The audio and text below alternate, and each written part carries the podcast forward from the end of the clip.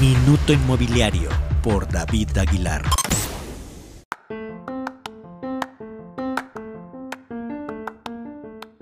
Hola, ¿qué tal? Soy David Aguilar con información relevante del negocio inmobiliario en México.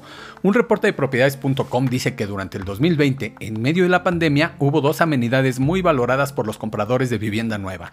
Estas fueron que contaran con un mayor número de habitaciones, así como con más cajones de estacionamiento por DEPA. Quizá esto se debe a que la gente anticipaba que se pasaría mucho tiempo antes de que los chicos volvieran a las aulas o los adultos a las oficinas, por lo que se requeriría un espacio adicional para tomar clases o trabajar a distancia.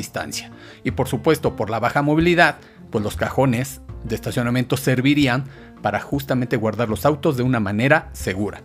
Las viviendas y otros inmuebles que conforman las ciudades donde vivimos muestran no solo el paso del tiempo, sino también las circunstancias coyunturales durante su construcción.